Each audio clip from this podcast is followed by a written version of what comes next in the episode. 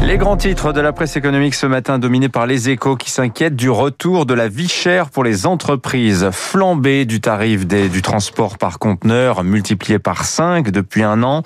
Pénurie de semi-conducteurs, flambée de nombreuses matières premières, hein, les métaux par exemple 100% de hausse depuis le mois de novembre. Euh, flambée aussi pour le bois, la mousse ou encore le plastique. Ajoutez à cela le remboursement des prêts garantis par l'État. Le contrôle du risque cyber, la délicate gestion des ressources humaines en temps de pandémie.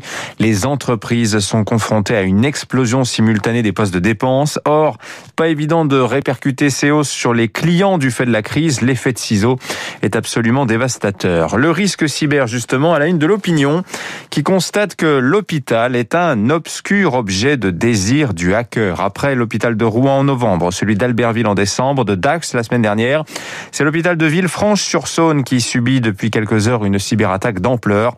Idem par le passé pour les CHU de Paris, Marseille, Toulouse.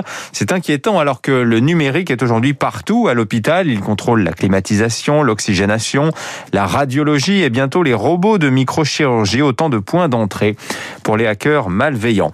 Le Figaro Saumon met lui à la une la baisse en trompe-l'œil du chômage en fin d'année dernière, moins 1,1% à 8% de la population active, mais 400 000 demandeurs sont sortis des statistiques car ils ont purement et simplement renoncé à chercher un emploi.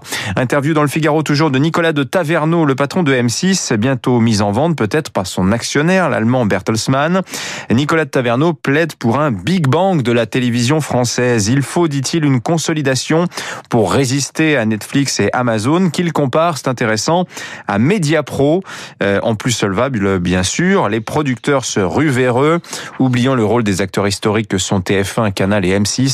On n'en saura pas plus en revanche sur le nom d'un potentiel repreneur pour M6. Il n'y a pas de calendrier, dit Nicolas de Taverneau. Enfin, le Financial Times nous parle ce matin de Joe Biden qui s'est exprimé cette nuit sur CNN pour vendre son plan d'urgence de 1900 milliards de dollars aux Américains. Il faut dépenser maintenant, dit Joe Biden. Ce plan, euh, c'est tout simplement le début de mandat le plus fracassant depuis celui de Ronald Reagan en 1980, écrit le Financial Times, avec des emprunts et des dépenses à une, échelle plus vue depuis la Seconde Guerre mondiale. C'est l'économie à haute pression défendue par sa secrétaire d'État au Trésor, Janet Yellen. On est en effet fait très loin euh, en Europe avec à peine 300 à 400 milliards engagés pour la relance. Alors qu'est-ce qui doit primer? Le stimulus ou la maîtrise du déficit Le stimulus avec son risque hein, de relance aussi de l'inflation hors de tout contrôle comme pendant les années 70 avec son cortège d'effets négatifs à commencer par la hausse des prix. Immense débat, on en reparlera avec François Vidal tout à l'heure à 7h10.